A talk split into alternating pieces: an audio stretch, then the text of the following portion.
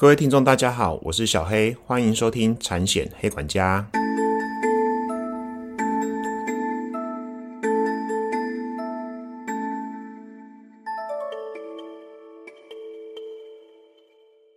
产险黑管家可以透过所有通路上架收听，不管你是 iOS 系统或是 Android 系统的手机，请搜寻产险黑管家。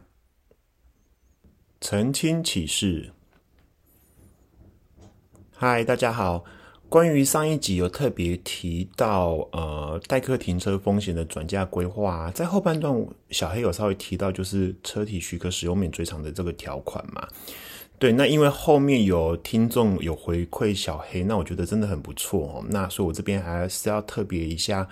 呃，稍微修正一下我的讲法哦。其实也很有趣啦，因为其实。我一直觉得这一块我不想呃叙述的太过于模糊或太过于实物操作面了，因为其实小黑以前在当车险理赔的时候，实物操作面其实是有一些弹性存在啦。不过因为现在的条款如果是很明确这样子写的话，可能就要跟大家还是要做个澄清，因为毕竟这个节目是以教育为目的哦，教育产险的条款为为目的，也不想教大家一些。阿里不扎的东西哦，OK，那我还还是要谢谢这位黑粉哦，他是他的名字叫做林弘毅大哥，林弘毅大哥他也是个前辈哈。那小黑很希望就是说，呃，我在节目上如果讲了一些想法跟概念，会让一些听众误解的话，如果你在这方面是专家，比我还厉害的话，你也要反馈给我，因为我也都还在学习啊，对不对？我觉得产险这个东西是一辈子学习的东西。所以，如果说有些东西，其实如果说，哎，小黑子的讲法可能会使听众误解，或者是小黑有哪边讲错的，就直接纠正我都没关系哦。这个我反馈一下。那关于他，呃，请我再回馈给观众一部分，就是车体许可使用免追偿这个附加条款啊。现在很多保险公司啊，其实是把代客停车给除外掉哦。OK，我再重复一次。关于车体险许可使用免追偿这个附加条款，现在有很多保险公司是把代客停车这方面的风险除外掉的哈。那其实也因为他有给我这样的反馈，然后我有再去保发中心看所有产险公司目前未停售商品有关于这方面的条款的写法。那大部分的保险公司。大概内容叙述是这样子写哈，如果说被保险汽车因为汽车修理啊，或者在停车场哦，在停车场包括代客停车、加油站、汽车经销商或汽车运输业在受托业务期间，也就是说这些的服务呃的厂商在行驶你汽车当中去做他有关相关业务的行为的之回属面试哈，原则上公司还是会做。代位求偿的动作还是会做代位求偿的动作，所以这个区块就是现在很多保险产物保险公司在车车体险使用许可免追偿附加条款有在后面加这样子的弹书哦，就是还是会追偿啦，他还是追偿啦。那不过要怎么去举证？呵这都是一点哦，所以其实条款如果是这样子写的话，我还是要跟大家讲哦，它是有明明确写在里面的。所以如果发生像这样子的情势，比如说你代客停车，然后你想说啊撞到了，那自己车子的毁损面是因为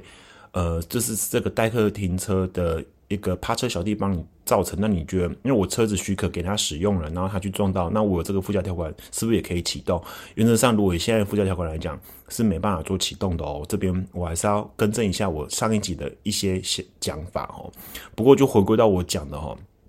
啊，理赔人员要很认真哦，要很认真哦，因为这一块我个人认为实物上其实不是那么的好查哦。那再来就是说实在话，现在。台面上的常务保险公司啊，还有一间，还有一间并没有把这个除外哦。那大家就自己去找吧，因为我这个节目其实不是不是在推广哪一间保险公司比较好哦。那原则上你们自己就去探究看看是到底是哪一间没有把这样子的除外。如果你真有这方面的需求的话，那回归到代客停车附加条款，呃，应该是说回归到许可使用免税偿这个附加条款，我还是要跟大家讲那个条款跟法律的逻辑哈。在这个区块，因为我这学期应该说上学期，我有修保险法案例实体的课程哈。那其实呃，学校老师特别讲到这一块哦。其实我们车体险一般来讲的话，对不对？它的被保险有一些相关定义嘛，对不对？它定义什么？列明的被保险人嘛，列明被保险人，被保险人通常都是车主，那没问题嘛。哦，列明被或者是呃载明于保险契约上的被保险人嘛。OK，好，那这是列明被保险人。那他有一些附加被保险人，那指哪些人？比如说列明被保险人的配偶、家长、家属四等血亲跟三等姻亲，这个是在被保险人的范畴嘛。那再就是列明被保险人所雇佣之驾驶人或所属业务之人嘛，然后第三个就是哎，经本公司就是保险公司同意列明的使用人。那其实这个逻辑就是附加被保险人逻辑，就是其实我们要回归到保险法五十三条，保险法五十三条讲的是代位请求权嘛。那代位请求权的第二项里面有写到说，哎，第三人如果被保险人之家属或受雇人，保险人无代位请求权哦。那其实车险的条款啊，原则上。也有呼应到这一条保险法五十三条的相关规定哦。那其实很简单讲，就是车险的车地险的被保险人的呃定义，它直接写明了这些人。我刚刚讲的嘛，配偶、家长、家属四等姻亲、三等血亲，那列明被保险人雇佣之驾驶人，或者是本公司同意之列明使用这些人呢，坦白讲，保险公司把车地险的这个条款写在这上面，就代表这些人他就是不会追了啦。哦，为什么？因为这个条款的第二项写很清楚嘛。哦，列明被保险人于未经本公司同意下许可第三人使用或管理被保险人汽车而发生本保险承保范围内之毁损面失，本公司于给付后，得于赔偿金的范围内向该使用或管理人追偿。哦，所以他的他的车险的条款架构是这样，代表说我上面列的我都不追啦，那其他的如果你允许他开撞到了车体险，我还是会赔你，可是怎样，我会跟这些人追偿。简单讲就是这样。所以回归到我讲到代客情。趴车这一段哈，如果说在附加条款有特别把它写到说哦，比如说要停车场包含代位停车这个东西除外的话，那现金的车体使用时可免追偿条款就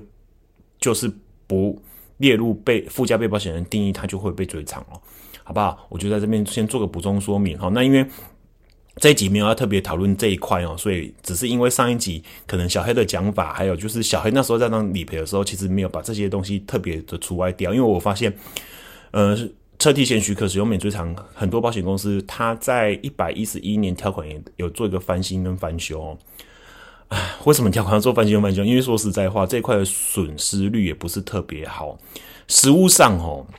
有一些理赔作业上，还有比如说车厂一些作业上一些，呃，我觉得是比较不合逻辑、比较粗的处理方式，而导致损率攀升哦。譬如说配偶，配偶其实你就不用用到车体许可使用免追偿。不过你在报出险，或者是你在车厂报出险的时候，其实你就要提供怎样？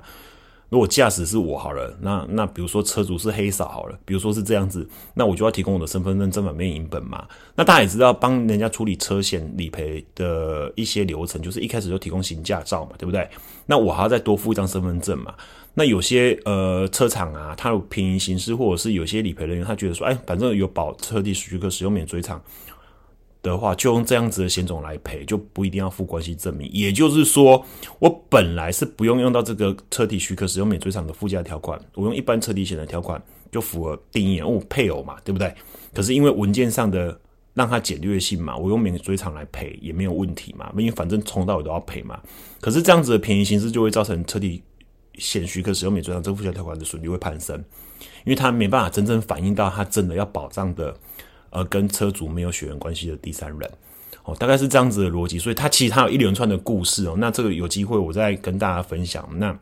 因为一些老师小小黑也是处理过一些实务上就是这样子的事情哦，那还是要跟大家分享。不过这一块再就再请大家留意喽，哈，就是拜拜客停车，哈。的这一块的驾驶，原则上现金比较多的保险公司，它在这一块，在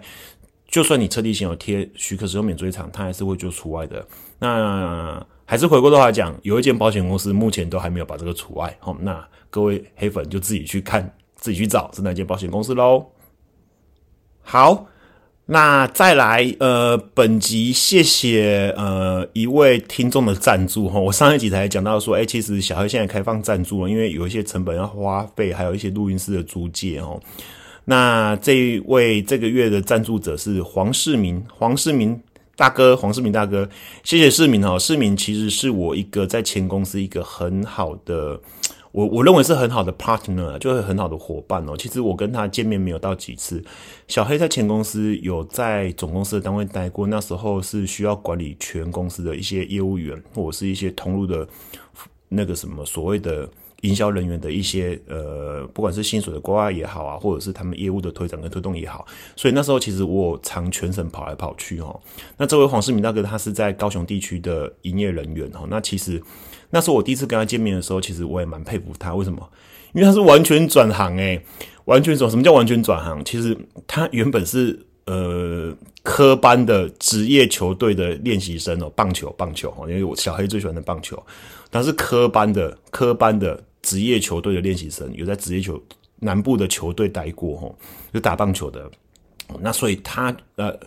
进来我前公司保险财务保险公司上班，然后又学习这些哦。原以前在不管是在就学阶段也好，或者是他大学阶段也好，或者是他在整个呃人生的求学阶段也好，没有碰过的保险，而且是财务保险比较艰深复杂的东西哦。然后他非常肯学，非常肯学。那时候我跟他见面过几次，跟他聊过几次，我就觉得他真的非常好学。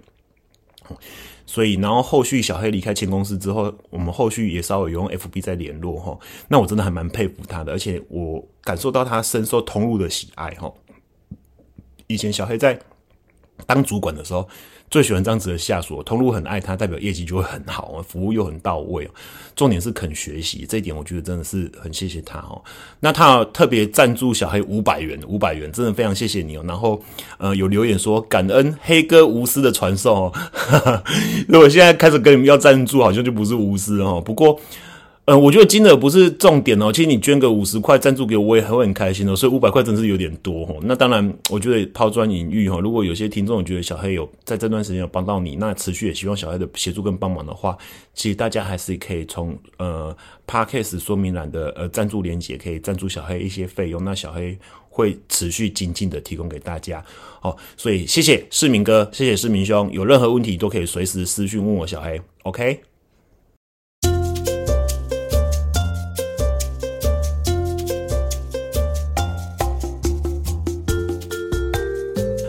啊！我去听了上一次 EP 四十三之后，我发现我好像吃很多螺丝，对不对？可能太久没有录音了。对啊，上一集真是抱歉哦，感觉诶怎么吃那么多螺丝，然后这边卡蛋哦，讲话讲的不是很顺。那其实我平常还蛮常在跟客户在讲一些保险的东西，所以其实如果是面对面的那种 presentation，就是面对面的简报是没什么问题啦。那有时候就录音就对麦克风的时候，有时候。没有画面，没有听众，头脑都一直宕机转不过来的时候，就讲话没有那么的顺口。那各位听众再包含一下，那我也会再再持续精进。那今天这一集想要跟大家分享什么？就是停车场车子被咬的一个事故哦。这个这个车方停车场被狗咬该怎么办？呃，为什么会想讲这一集？是因为刚好就是有看到这一则新闻，然后之前其实，在实实物上啊，就是我以前服务的通路上有遇到这样的情势啊。那不管是停车场业者也好，或是车主也好，都有来咨询一些保险相关的问题。那这个这种这种事件好像还蛮多的哈，这种事件蛮多的。大家可以比如说你 Google 写车被狗咬，然后你按搜寻哦，那很快就跑出相关的新闻哦。蛮多小狗还喜欢蛮喜欢咬咬车的哦。那主要原因是因为，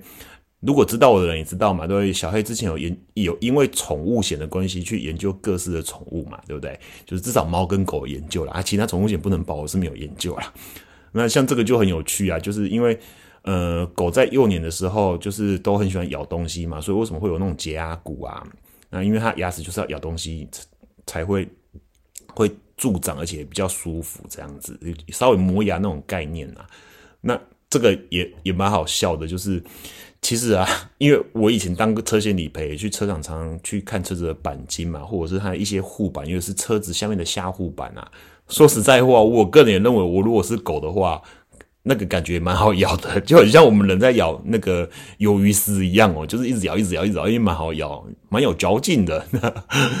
OK，好，回来就这个新闻就是这样子啊，就是呃，就是有一个车主啦，然后好像是高雄那边的吧，他好像是月租那个停车停车场的停车位这样子，然后他有一台什么买半年的百万修旅车。结果没想到车子停在那边不到一个月，然后就被一些呃猫狗，又是狗在那边乱咬，然后保险杆跟挡泥板多处毁损，然后钣金跟底盘都还有血迹，有没有？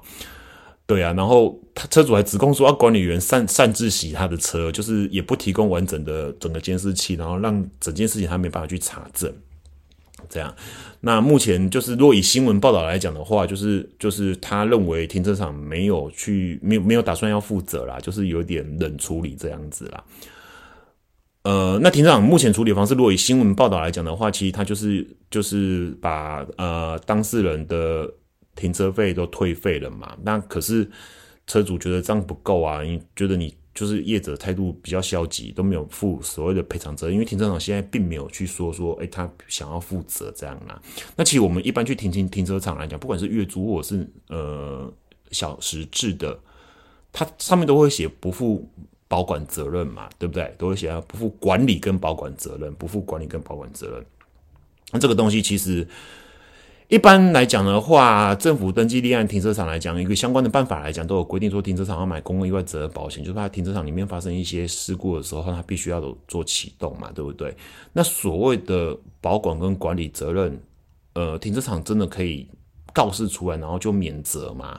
我个人是觉得比较比比较困难呐，因为其实保管跟管理责任来讲的话，你你那那必须是你的营业处所范围跟你的营业项目嘛，对不对？那所谓保管跟管理责任，你到最后是不是呃，因为你的管理上的疏失或或管理上的疏失，我不要说保管，因为本来保管这种事情本来就是可能要另行契约之类的，那至少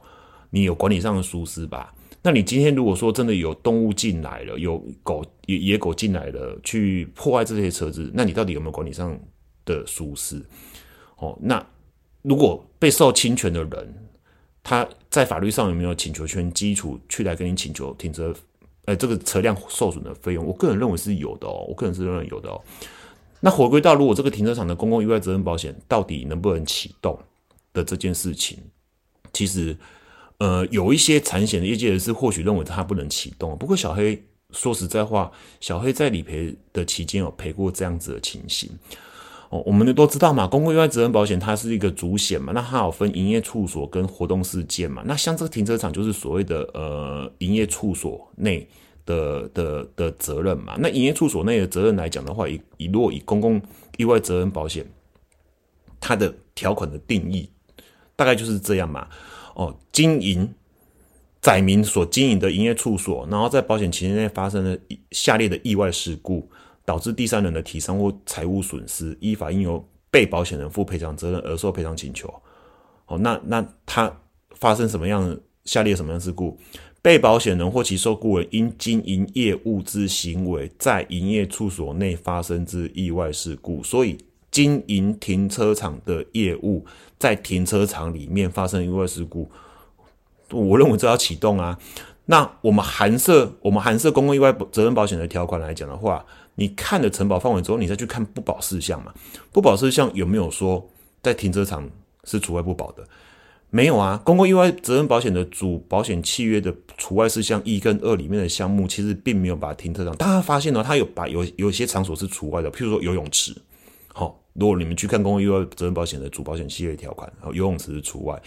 那譬如说什么？譬如说呃电梯，电梯有没有？电梯原则上也是除外的哦。其他险种处理，或者是用其他附加条款来把这个承保范围评估是不是可以放哦。所以其实公共意外责任保险它并没有把停车场除外啊。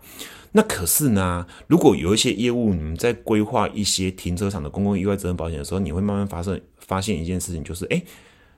呃，财务保险公司的核保，它都会贴一个贴一个附加条款，这个附加条款叫做什么？呃，公共意外责任保险停车场责任附加条款哦。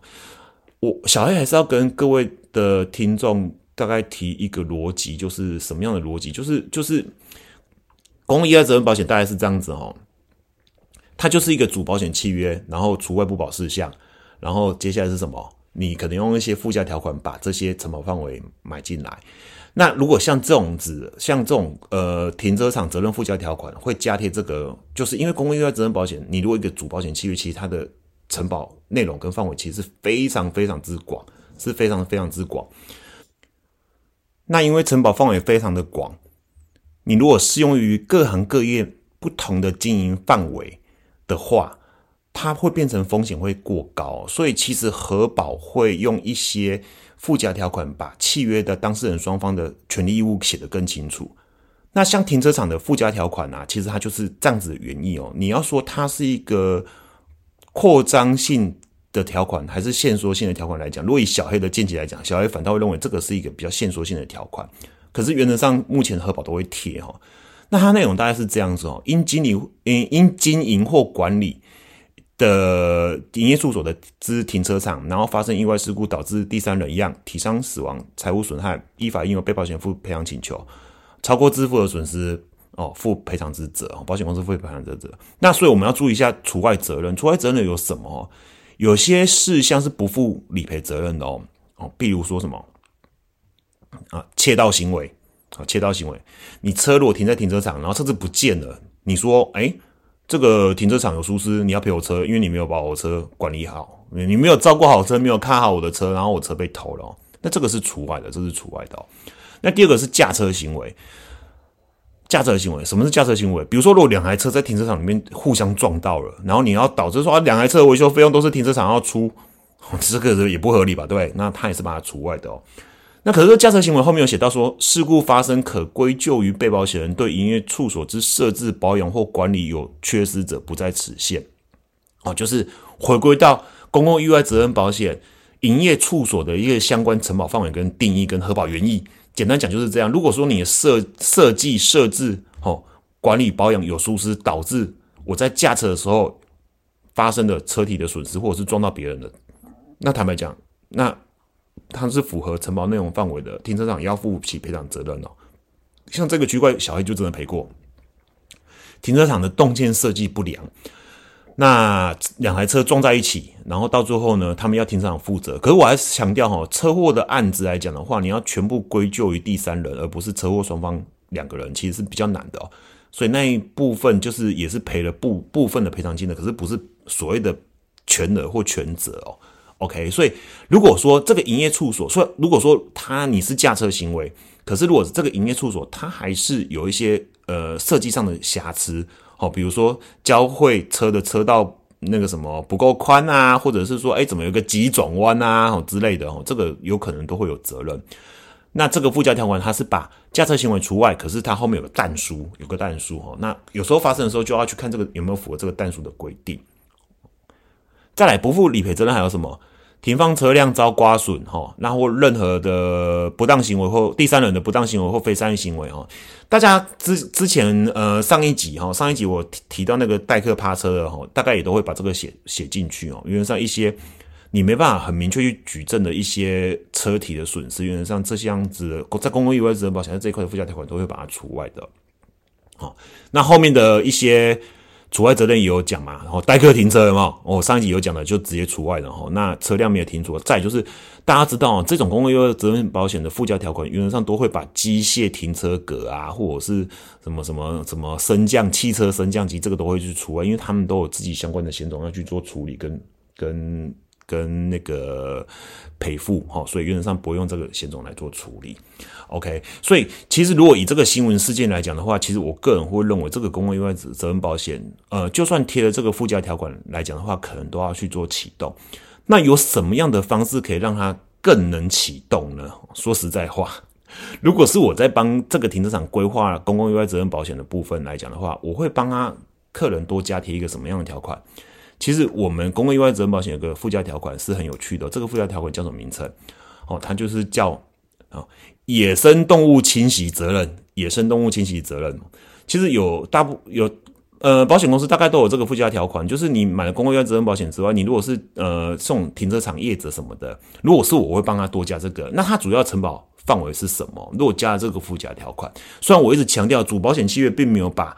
嗯，比如说像野狗咬或什么野生动物，其实把它除外哦。可是你如果加这个附加条款，你就更有明确把它定义进去了哈。那契约就是这样子，你写的越明确，那双方在权利义务来讲就比较不会有纠纷。像这种野生动物侵袭责任的附加条款，它的承保范围就是，如果你在呃主保险契约所载的营业处所内发生野生动物侵袭，致意外事故导致第三人体伤死亡或第三人财物损害。那依法应用被保险人负赔偿责任而受赔偿请求，那保险公司就启动赔偿超过支付额的部分。那它针对这个部分，呃，什么叫做野生动物？它也有定义哦。比如说，一般情况下，哦，因生存栖息环境下之哺乳类、鸟类、爬虫类、两栖类、鱼类、昆虫跟其他动物，所以这个哦，其实也不限是呃野狗或野猫哦，它只要是野生动物都会都会纳入整个承保内容范围这个附加条款。所以你们如果说帮客户在规划这种公共意外责任保险，不管是停车场也好，或者是比如类似比较偏户外的一些场所。处所的责任要去做个风险完全转嫁的话，其实我都建议你们要加贴这野生动物侵袭责任的附加条款哦。像有些民宿业者啊，有没有在山上那种民宿，或者是现在不是很流行露营嘛？我认为这个都要帮他们加贴这个，因为你不知道野外有什么。如果说你今天被毒蛇咬或干嘛的，对不对？的你可能在整个保险契约的解释上，你就更明确讲，我有加贴这个附加条款，我有这个样子的 coverage，我有这样子的承保范围，所以。你就应该要去做启动，而不会因为条款的语名义文意不明确而造成双方会有理赔上的纠纷哦。所以这这个是我在补充这个附加条款，让各位听众知道。OK，那最后呢，我的新闻好像有特别提到一件事情是什么事情，就是好像是什么什么。什么找不到那个野狗是谁养的嘛？那大家也知道嘛。其实现在如果呃一般宠物险还是有什么宠物险还是有那个什么侵权的责任嘛，对不对？或者是我们一般的生活日常个人日常生活的责任险，可能也会有这样子的责任。我还是要跟大家强调一下，原则上如果这只狗它是有事主的话，其实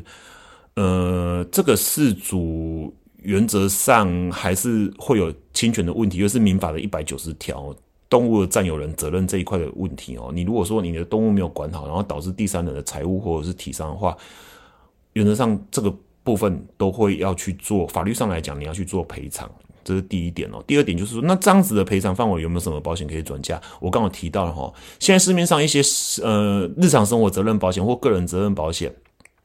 在针对家庭成员的相关定义来讲的话，有没有把你家的宠物包含在里面？或者是宠物险，单单宠物险啊，宠物险我是觉得比较困难的原因，是因为宠物险它在呃宠物侵权责任这一块会比较有一些规范啊，所以有些规范你可能要依照动保法，比如说你绳子就不能超过多长啊，你要细绳啊什么。那你看今天这个事故是，呃，他们是觉得是野狗，而且他们觉得可能是有人养的啊。跑去咬车子，那势必一定是没有做好防护适当的防护措施，又是动保法的防护措施哦。所以你说这个东西，宠物险目前现金现金各家保险公司类似公版的条款，原则上可能也没办法启动。那唯一能启动四组，唯一能启动或许是日常生活责任保险。那当然这要看各间保险公司它针对家庭成员的定义是怎么样，或者是这样个人责任、个人生活责任保险、日常生活责任保险类似这样子的生的责任保险。他的被保险人到底有没有含到整个家庭成员，还是只有列明被保险的那一个？那各位呃听众可能要去跟你们所服务的保险公司去查求证跟查证，然后可能要去看一下条款的定义哦。那当然，如果说哎看这个条款的定义如果看不懂，或者你们家的商品你觉得怪怪的，可以 email 来，或者是透过粉砖来跟小黑我讨论，我可以给你一些我的见解。好不好？那今天就简单的分享到这边。那大家期待我后面几集，下一集我大概会跟大家分享，就是我呃有研究一个法院的判例哦，这个判例是营造综合险保期终止的一些相关的法官那边的见解给大家。然后我觉得那个还不错，值得分享。如果你们有在从事呃营造综合险的一些保单的规划，或者是你们是这样子的客户，我觉得你们可以听一下，因为我会依照那个判决的一个。都在发生什么事情？然后法官的见解是怎么样？然后，